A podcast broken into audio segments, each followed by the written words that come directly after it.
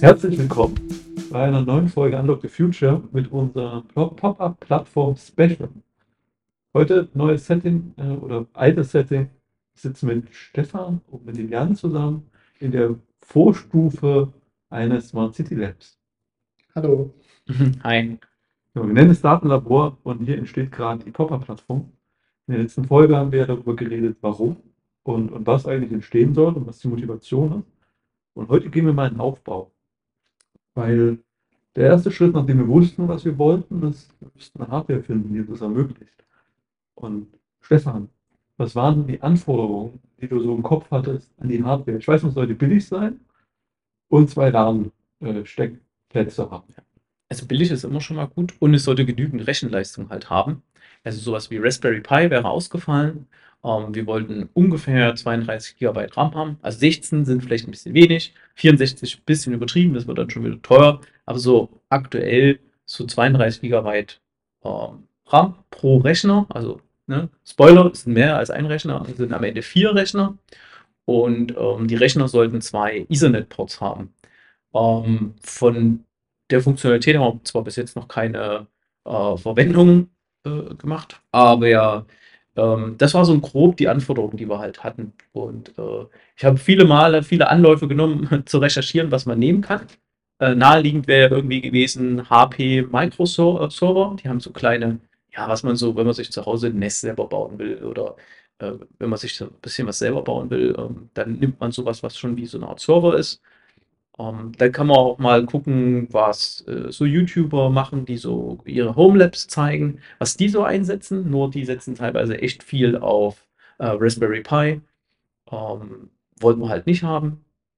Aber irgendwann ist dann meine, äh, ist dann mein Blick auf äh, so kleine Büro-PCs gefallen, die auf den Referenzarchitekturen für Laptops ähm, ausgelegt sind. Die haben mehrere Vorteile. Es sind relativ schnelle CPUs drin die aktuell sind. Ähm, man kann die mit Speicher bestücken bis zu 64 GB, wenn man will. Äh, sie verbrauchen wenig, ähm, haben einen schönen Formfaktor und ähm, ja, sind günstig, günstig zu haben von vielen Herstellern. Wir haben uns für den Hersteller äh, Mini PC Forum entschieden. Ähm, ist ein chinesischer Hersteller. Ähm, die bauen immer wieder die gleichen, grob die gleichen Rechner. Ähm, sind jetzt nicht so bekannt, geben nicht so viel für für ähm, Marketing aus, aber man kann sich das ungefähr so vorstellen wie so ein Mac, wie so ein Mac Mini, den man, den man zu Hause sich hinstellt, so eine kleine silberne Kiste. Äh, Gibt es ein Netzteil dazu, hat zwei Ethernet-Ports. Äh, man kann Monitor, Tastatur anschließen, ähm, aber wir lassen die so als Server laufen. Ich glaube, das ist eine gute Alternative für den ersten Schritt, wenn man sowas aufbauen will. Warum brauchen wir diese Rechenleistung? Diesen vielen Arbeitsspeicher oder ist das nicht mehr viel? 32. Für mich klingt es viel. Hm, ich weiß nicht, Jan, wie du das siehst, aber ich finde 32 GB ist. Ich finde, das ist eine normale Größe. Ja, ist eine normale Größe. Am Ende, am Ende, wenn man eine Applikation darauf deployen will mit einem paar Docker-Container und, und man will da nicht gleich in diese Sizing-Falle halt tappen, ist das eine, eine gute Größe. Also man kann nachrüsten, aber die Idee ist ja, dass man erstmal ein gutes Stück damit kommt mit 32 GB. Also ist eine schöne Größe. Ist eine schöne Größe, genau. Am Ende muss man ja sehen, die vier Rechner haben zusammen 128 GB RAM. Ähm, klar gibt es Server mit mehr RAM, mit mehr Arbeitsspeicher, aber die sind auch wesentlich teurer. Warum diese zwei Ethernet-Ports? Ja, die Grundidee war ja, dass man halt einmal ein, ein, ja, ein internes Netz hat, ähm, wo die sich untereinander, die, die es soll ja am Ende noch auf Kubernetes laufen. Und es gibt so ein paar Sachen, ähm, wo sich die äh, äh, Rechner untereinander unterhalten, ähm, gerade wenn da Sachen drauf deployed werden. Und dann sollte es eine Art Produktivnetz geben, wo nur die Dienste ähm, zur Verfügung drin stehen, die halt abgesichert sind, die ich irgendwie Nutzer zur Verfügung stelle.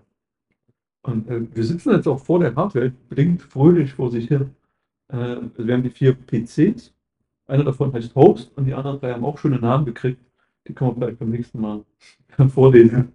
Äh, und daneben haben wir den Switch, ja, weil wir das Netzwerk über den Switch organisieren, einen Router und eine Internetdose in der Wand und eine Menge LAN-Kabel. Und den zweiten Switch haben wir noch nicht ausgepackt. Was macht ein Switch? Ähm, In Switch ist eigentlich ein relativ einfaches Gerät, an dem ist nichts zu konfigurieren. Fange vielleicht erstmal mit dem Router an. Der Router stellt mir ein IP-Netz zur Verfügung, stellt mir die Verbindung zum Internet zum Beispiel her, also die Kommunikation. Und äh, der Router hat ja aber nur wenige Ports. Er hat einen Port, mit dem ich mit dem Internet verbinde, kennen einige sicher von zu Hause. Und die restlichen sieben Ports, da könnt ihr jetzt Geräte dran schließen. Wenn ich aber jetzt mehr Geräte an das Netzwerk hängen will, dann mache ich das über einen, äh, über einen Switch. Warum haben wir zwei gekauft? Schon erwähnt, zwei Ethernet-Ports. Wir wollten das alles äh, physisch trennen, weil es wesentlich einfacher ist, wenn man es aufbaut, ähm, das physisch alles zu trennen, vielleicht auch mit äh, verschiedenfarbigen Netzwerkkabeln, als wenn man mit einer VLAN-Konfiguration anfängt. Aber VLAN, äh, ja, werden wir uns ruhig damit auseinandersetzen ähm, weil das doch ein besserer Weg ist, als, als das äh, physisch zu trennen. Aber ja, ein Switch, äh, den erweitert dein Netzwerk, dass du mehr Geräte an das Netzwerk anschließen kannst. Die beiden Switches sind ja auch so ähm, deutlich günstiger, als man einen Mensch-Switch nehmen würde. Genau. Und, äh, was sollte man bei der Beschaffung beachten? Sozusagen, oder gibt es da was, was man beachten muss, wenn man so eine Router kauft oder einen Switch? Also hat man schon gesagt, nicht gemanagt, so möglichst dumm. Ja. Und beim Router noch, muss gut konfigurierbar sein, kann ich eine Fritzbox nehmen oder, also wir haben keine Fritzbox, wir haben TP-Link. Nee, eine Nee, Mikro, Mikrotik. Mikro, Mikrotik Ja. ähm, werden in Europa hergestellt. Ähm, werden wir vielleicht in einer der nächsten Folgen drauf eingehen, war jetzt nicht die Superwahl, funktioniert. Ähm, aber ich glaube, da gibt es bessere Hardware. Ähm, was man bei der Hardware äh, beachten sollte, ist, nimm populäres Zeug einfach, was man, was man auch kennt. Nicht so exotische Sachen, wo man Anleitungen, wo es, wo es, wo es gute Doku dazu gibt. Und ähm, ja, ähm, und möglichst gerade die Rechner nicht irgendwie vier verschiedene, ähm, sondern einfach viermal den gleichen nehmen. Oder auch mal gucken, wenn es irgendwo Second-Hand-Rechner gibt. Also die Idee funktioniert genauso gut auf ein, auf so Rechnern, die aussortiert werden. Da ein bisschen Speicher reingesteckt, da kommt man auch, kommt man auch recht weit. Der Router, der ist ja super, man kann jede Menge Sachen einstellen. Bei mir übersteigt die Kompetenz. Läuft ja auch stabil. Genau, wir hatten also die Hardware ausgewählt und dann wäre es ja ganz einfach gewesen, das im Internet zu bestellen. Aber einfach mögen wir ja nicht so. Wir haben gedacht, naja, die Plattform soll ja im Prinzip auch mal in einem Büro stehen können. Also ihr seid eine Organisation und wollt eine, euer euer Homelab quasi ins Büro aufstellen, als Büro Cloud, um mit prototypen zu können. Und da haben wir eben auch mal internen Prozesse bei uns gestresst und ich glaube, du bei euch auch. Und das war auch sehr spannend, äh, wie man das dann durch, einen, durch eine Beschaffungsstelle schleift. Ähm, hatten wir auch schöne Erfahrungen. Also man, haben dann spezifiziert, welche Hardware wir brauchen, ist auch super durchgekommen. Da auch schon mal äh, schönen Dank und die Dienstleister haben auch super mitgedacht. Aber das hat ewig gedauert. Es hat vier Monate gedauert, bis wir das Angebot quasi, äh, bis wir es bestellen konnten. Zwischendrin war die Hardware mal ausverkauft. Deswegen haben wir dann eine andere genommen. Äh, ja, aber dann war es auf einmal im Juni dann doch da. Und äh, ja, äh, ja, genau. Tust du noch? Du hast ja für dich privat das dann noch. Genau, ich habe das, ich hab das einfach so äh, gekauft, weil ich mir dachte, ja, okay, wird mich jetzt eine Weile beschäftigen, das Thema. Und ähm, ja, aber die zweite Hardware-Version, ähm, ja, da wäre ich schon das Unternehmen, für das ich arbeite oder ein anderes Unternehmen motivieren, ähm, das zu bezahlen. Ich fand es wieder so schön zu sehen, äh, wo ein Wille ist, ist ein Weg. Man findet immer Leute, die helfen wollen. Und wenn die, die haben dann verstanden, was das Ziel ist, und dann war es auch einfach. Und dann wurde auch super proaktiv Lösungen vorgeschlagen. Ich weiß, wo die Hardware ausverkauft war, uns Alternativen vorgeschlagen. Stichleiter angerufen, Stefan, was machen wir jetzt? Dann hast du noch mal geguckt und dann haben wir das anderes gefunden. Genau, aber deswegen jetzt auch können wir den Mut quasi äh, sagen, Leute, seid mutig und stresst mal eure Prozesse und eure Regularien und findet Wege, auch wenn man immer denkt, es geht nicht. Also das war für uns auch voll schön zu lernen. Und genau, die haben wir aber auch schon besprochen. Was machen wir jetzt damit? Also wir haben ja gesagt, einer, nee, sind das, kann ich die Server nennen oder sind das PCs? Nee, oder es gibt drei Server und ein Host. Wie, wie sind die verteilt? Also wir haben jetzt vier PCs gekauft. Wie würdet ihr das beschreiben, was die machen? Also wir nennen sie prinzipiell erstmal, es sind Computer. Ne? Also es ist, es, sind, es, hat immer, es ist kein Personal Computer, also die hat niemand persönlich, aber es ist prinzipiell erstmal ein Computer. Wir definieren jetzt einfach, dass sie Server sind. Also es ist auch Ubuntu Server, also Linux, es ist ein Linux äh, von der Firma Canonical äh, Ubuntu-Server drauf und das macht sie erstmal zu Server, würde ich sagen. Vier. denke, es macht sie zu Server, vier. dass sie Dienste anbieten. Genau. Okay. Und, und was für Dienste? In unserem Fall das Kubernetes Cluster, beziehungsweise dann die einzelnen Anwendungen, die halt darauf laufen. Okay. Hm. Oder einen SSH-Dienst zum Beispiel. Das ist so das Einfachste. Ich kann mich mit meinem Laptop, in dem ich gleich im Netzwerk bin, äh, auf so ein Gerät per SSH anmelden und kann dann, da steht keine Tastatur, kein Maus dran an dem Rechner. Ich kann mit dem, mit meinem Laptop auf dem Server Dinge ausführen. Ne, und auf dem, wir, das ist so schon mal der erste Dienst, was den, glaube ich, schon zu einem Server macht. Ähm, aus meiner Sicht, das ist so der erste Service. Und ja, wir wollen auch auf Kubernetes machen. Und Und warum haben wir jetzt vier? Warum haben wir vier? Das ist eine, ist eine gute Frage. Also die, die Anforderung war ja, okay, wir wollen Kubernetes und wir wollen ein, ein HA-Cluster haben, also hoch verfügbar soll der sein. Und da ist die Minimumanzahl an Rechnern drei.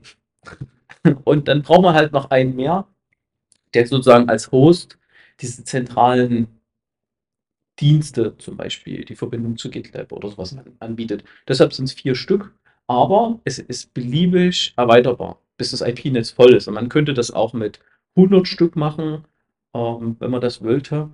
Ähm, also das ist auch unser Ziel, dass so eine Anwendung, dass das dann skalierbar ist. Also es wäre durchaus denkbar, man hat eine Applikation auf diesen vier kleinen äh, Computern gebaut und stellt da irgendwie ein halbes Rechenzentrum mit drei 19 Zoll Schränken daneben, wo exakt das gleiche läuft und irgendwann schalte ich halt die drei kleinen Laptop, äh, drei kleinen Gurken halt ab, aber meine Applikation läuft dann im, im Rechenzentrum, weil es einfach immer der gleiche Deploy-Weg ist. Und wir haben ja alle noch unsere Laptops am Start. Auch eine Mischung aus Privat-PC und Dienst-PC, um auch möglichst das Ganze, die ganze Erfahrung mitzunehmen. Und äh, ja, warum? Wir könnten uns auch auf den einen Host setzen und dort alles entwickeln mit Ubuntu Desktop, oder? Weil wir wollten ja mit den PCs irgendwie mit einem Kabel das Netzwerk gehen. Ja, es war halt so die Diskussion, die wir halt hatten, war auf dem, auf dem einen Laptop, dass man sagt, okay, auf dem arbeitet man, dass man da Ubuntu Desktop äh, drauf installiert, dass man da auch richtig so eine Benutzeroberfläche halt hat und darauf sagen, aber wir haben ganz schnell rausgefunden, es ist halt besser, äh, wenn man, wenn jeder seine eigene Entwicklungsumgebung halt hat, weil die Applikationen, die liegen dann bei GitLab im Internet ähm, und ähm, das ist dann viel abgegrenzter. Also das ist aktueller Stand, wie unsere Meinung ist. Ähm, Man hat ja auch während der Entwicklung nicht viel direkt mit dem Cluster zu tun. Mhm. Also mit Test der Funktionen erreicht man so mit lokal auf seinem eigenen Rechner und bis man dann so weit ist, dass man das deployt, hat man eigentlich nichts damit zu tun. Hm. Genau, wir haben habt zwei der, bei der Macs. Ich habe meinen Mac habe ich auch mal getestet, habe noch nicht angeschlossen, würde ja funktionieren.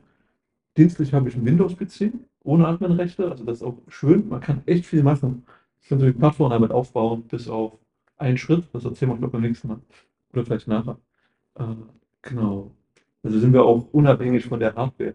Auch hier wieder der Ansatz, möglichst realitätsnah und auch nicht irgendwelche Special Voraussetzungen haben, sondern Das ist ja, das ist ja die Realität. Also, also wenn man sich so eine, so eine Hardware herstellt, da in dieses, dieses Entwickler-Game, sage ich jetzt mal, reinkommen will an der Stelle als Unternehmen, ähm, da habe ich halt einen Windows. Ja. Viele haben halt irgendwie einen Rechner mit Windows. Ähm, Ja. und, die haben dann einfach die Diskussion mit einer lokalen IT. Ja. Und nicht überall wird es MacBooks geben. Und, ähm, oder ein Raspberry Pi, äh, den sie dann einfach mal an ihrem Bildschirm, Tastatur. Habe ich auch schon gesehen, dass, dass Leute ein Raspberry Pi im Büro sich hingestellt haben, dass sie gesagt haben, ich brauche Linux, um es zu entwickeln. Geht natürlich auch. Okay. Das heißt, wir haben jetzt ein Bündel Hardware gekauft, haben es auf einen, äh, einen Tisch gestellt und Kabel verbunden, Strom und, Netzwerke verbunden und äh, ja, den, den Entwickler-PC noch angeschlossen. Und dann hatten wir schon bei unserem zweiten ADR, also unser Architectural Decision Record. Und das hieß, wir nutzen Mars. Und warum nutzen wir Mars? Weil wir die Maschinen provisionieren wollen. Stefan. Sollte man vielleicht mal sagen, was, Was ist Mars? Äh, Okay, erzählst du, was provisionieren ist, weil dann Jan sagt, was Mars ist. Also eine große, eine große Herausforderung ist, wa warum machen wir das Ganze ja? Ähm, wir, wir sind jetzt nicht unbedingt abgeneigt gegenüber der Cloud, glauben aber, dass es halt den Zugang zu diesem Thema extrem er erschwert, was irgendwie erfahrbar zu machen. Ähm, heute gibt es noch viele IT-Abteilungen, wenn die einen neuen Rechner irgendwo haben, dann setzt sich erstmal irgendjemand drei Tage lang hin, nimmt die interne IT-Checkliste ähm, und installiert darauf, nehmen wir mal ein Windows zum Beispiel, installiert darauf ein Exchange und so. Und dann fährt einer mit dem Rechner ins Rechenzentrum oder wird das Ding eingebaut. So. Ähm, haben wir gesagt, nee, wir wollen eigentlich schon so, wie das die echten, die großen Jungs machen in den, in den Rechenzentren und in den, in den, in den Cloud-Anwendungen. Ähm, wir müssen auf unser, auf einem Rechner muss man einmal Ubuntu installieren, auf dem Host wird einmal Ubuntu Server installiert und dann kommt Mars. Was ist Mars? Mars steht für Mental as Service. Und äh, wenn man das installiert hat, ähm, erkennt es die, die oder, oder macht es das möglich, dass ich Rechner melden können per Netzwerkboot ähm, bei Mars und dann bekommen sie ein Betriebssystem installiert. Das hat den Vorteil, dass ich dann auf, in unserem Fall hier drei Stück, aber nicht zehn Server habe, die sind innerhalb von, ich würde sagen, also bei mir hat es eine halbe Minute gedauert oder, oder nicht mal eine Minute hat es gedauert, dass auf äh, den Rechnern, das passiert ja parallel, dass da Ubuntu installiert ist. Ich kann also immer wieder sehr sauber äh, so einen Rechner aufsetzen. Und in dem Maß werden sie gleich mit äh, ver, ähm, äh, verwaltet. Also da werden die auch getestet, ob das alles so passt ob da werden Kompatibilitätstests gemacht und äh, SSH-Keys werden deployed. Ähm, also ich muss mich quasi nicht, ich muss nicht jetzt zehnmal anfangen, Ubuntu zu installieren. Wenn ich mal was kaputt gemacht habe, muss ich nur den Host neu installieren äh, und kann sauber wieder das Betriebssystem von vorne installieren, ohne dass ich jetzt Riesenaufwände habe. Ja, war es eigentlich, ne, was das Maß so tut. Ja, es hat viel weniger fehleranfällig, wenn man halt nichts Hand macht. Okay. Das heißt, äh, wie, wie, wie, ja, was haben wir denn gemacht? Also wir haben Mars installiert. Vielleicht kannst du das noch ein bisschen, bisschen beschreiben, über die Benefits, was wir da so beachten mussten, äh, wie wir da vorgegangen sind. Weil du hast ja wesentliche Erfolge für uns dann eingeräumt. Ähm, ja, also die Hauptfrage, die man sich da stellen musste bei uns, war, ob wir den Router benutzen für diese ganze Netzwerksache oder ob wir das alles von den Mars-Hosten machen lassen haben uns dann für den Router entschieden, was vielleicht nicht so schlau war, weil der Router dann doch auf, ja, da recht schnell in die Grenzen kommt äh, mit der Konfiguration des Routers. Mhm. Genau, ansonsten muss man eigentlich nicht viel machen. Man musste den Rechner Netzwerkboot einschalten. Das war im Idealfall, nachdem man Maß installiert auf dem einen Rechner, geht es dann per Klick.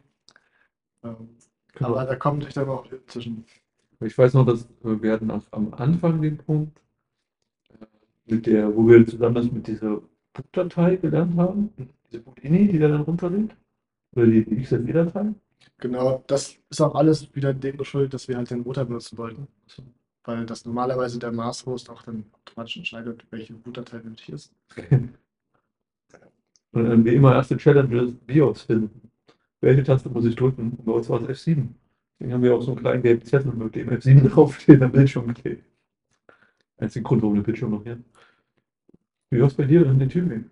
Ähm, ja, genau. Ich habe auch das gefunden. Also mein Host ist ja ein bisschen ein anderer, es ist von HP so ein Rechner, weil ich mir nur drei Stück kaufen wollte und der eine war noch da. Ähm, ja, aber ging unproblematisch. Also natürlich stolpert man über ein paar Sachen, aber das finden wir ja für euch raus auf, auf der Reise äh, äh, der Lösung. Und es funktioniert äh, eigentlich ganz gut. Vielleicht ändern wir nochmal das, dass äh, der, der Router äh, diese Datei zur Verfügung stellt und das DNS äh, zur Verfügung stellt. Vielleicht ändern wir das nochmal, dass das dann der, der Mars macht. Ähm, Wo man vielleicht noch anmerken könnte, dass die Doku von Mars ja doch schon sehr verbesserungswürdig ist. Ja, leider. Ja.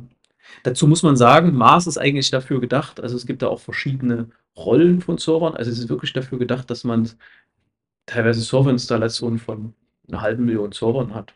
Also gerade diese großen Rechenzentren nutzen das. Das Rechner, äh, nutzen aber auch ganz, ganz kleine, die halt nur 10, 20 Rechner halt haben. Oder manche nutzen es auch in ihrem Homelab. Wir sind auch von, äh, über jemanden drauf gekommen, der Mars einfach in seinem Homelab benutzt, um äh, auf die, auf die äh, Maschinen äh, Betriebssysteme zu installieren. Dabei muss man sagen, es ist halt ziemlich cool. Also man ist nicht wie installieren Ubuntu, aber man kann zum Beispiel halt auch äh, ja, Windows installieren. Oder wenn man mal schnell eine Infrastruktur hochfahren will, es ist ja nicht nur, dass es Hardware-Server sind. Viele nutzen es auch, da werden, keine Ahnung, 1000 virtuelle Maschinen hochgefahren.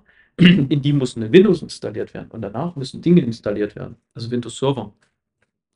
Und ähm, dafür wird es zum Beispiel auch äh, äh, genutzt. Ne? Also Mars ist, ist wesentlich umfangreicher, als wir das jetzt hier darstellen können. Ähm, aber interessanterweise, wenn man viel auch mit Leuten, die tief in der IT sind, wenn man mit denen spricht, kennen die nicht. Das ist halt witzig. Ähm, deshalb habe ich das überrascht. Aber es ist halt populär und es benutzen auch viele. Wir sind jetzt auch nicht auf Alternativen gestoßen. Nee, große Alternativen gibt es gibt's, gibt's da nicht. Ich bin ja nicht so der ITler, deswegen fand ich diesen Klick spannend, dass er versucht, ein paar Tage selber hinzukriegen. Völlig erfolglos, schon noch im Netzwerk gescheitert bin. Und mit Jan war das dann ein cooler Tag, wo er das dann gezaubert hat, dass das funktioniert hat. Und dann habe ich versucht, das nochmal nachzubauen. Genau, weil wir hatten noch Ubuntu Desktop auf unserem Host laufen. Und dann haben wir gemerkt, okay, ist besser, wir machen das nicht, wir machen da einen Ubuntu Server. Und da ist auch noch die, was wir festgestellt haben, um einen Ubuntu Server zu installieren auf dem Host, brauche ich ein Startmedium, USB-Stick. Und um das zu erstellen, das USB-Stick, brauche ich Adminrechte. Also ich kann es doch nicht so einfach im Office machen, aber ich glaube, der eine Schritt, den kriegt man auch zu Hause hin. Oder ja, auf einem PC, der nicht, wo man Adminrechte hat. Ähm, ja, und dann habe ich das neu installiert und dann bin ich immer in so einen Endlosfehler gelaufen, weil Mars sich nicht so verhalten wollte, nachdem er den PC zum ersten Mal gestartet hat, wie es im Video war oder in der Anleitung. Also er hat den PC gestartet, durchgetestet und dann hat ein Ubuntu-System gestartet, wo ich das Passwort nicht kannte. Und ja, dann haben wir uns wieder zu dritt getroffen und haben einen halben Vormittag gebraucht, das Problem zu lösen. Ja, Das war im Endeffekt irgendein Bug bei einer neuen Version von Mars und musste die dann in der Version downgraden. Mhm. Wir haben uns einfach neu. es fehlt dann auch da wieder relativ wenig zu. Ja, das war, war, irgendwie, war irgendwie ein bisschen komisch. Äh, Ich hoffe in, in Zukunft, dass die, die, dass sie den Fehler noch beheben.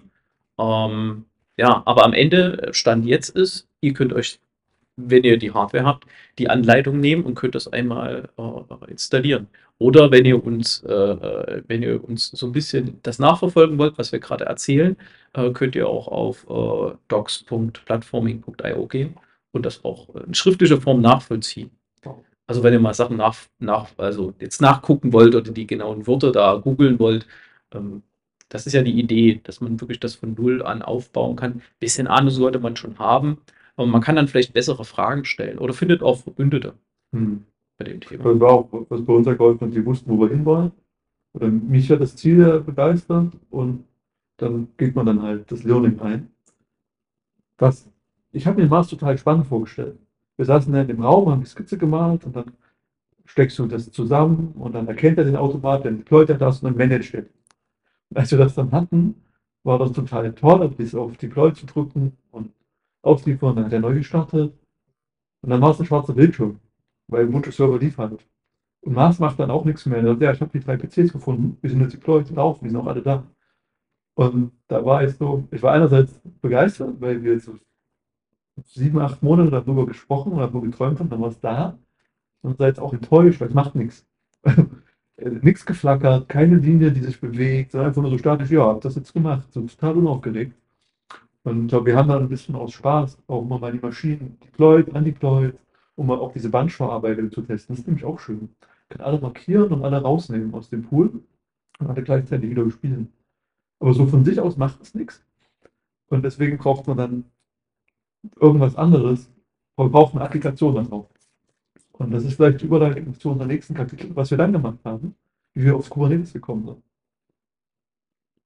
Oder möchte ich noch was ergänzen? Ja, bevor wir Kubernetes installiert haben, haben wir ja noch äh, andere Dinge installiert. Oh. Wir haben installiert. Ja, wir haben auch, genau, wir haben ja, wir haben ja, genau, wir haben, wir haben ja noch Ansible installiert. Ähm, Aber das lass uns das beim nächsten Mal okay, also äh, um das anzuteasern, äh, wir haben Ansible installiert und dann Micro 8KS und äh, GitLab. Ja, und dann noch bald die erste Applikation und äh, genau, das war heute unser Job. Also im Wesentlichen. Ich habe zugeguckt. Äh, Ich habe geguckt, wie sie meine Analyse äh, deployen, die Engineers. Noch spannend.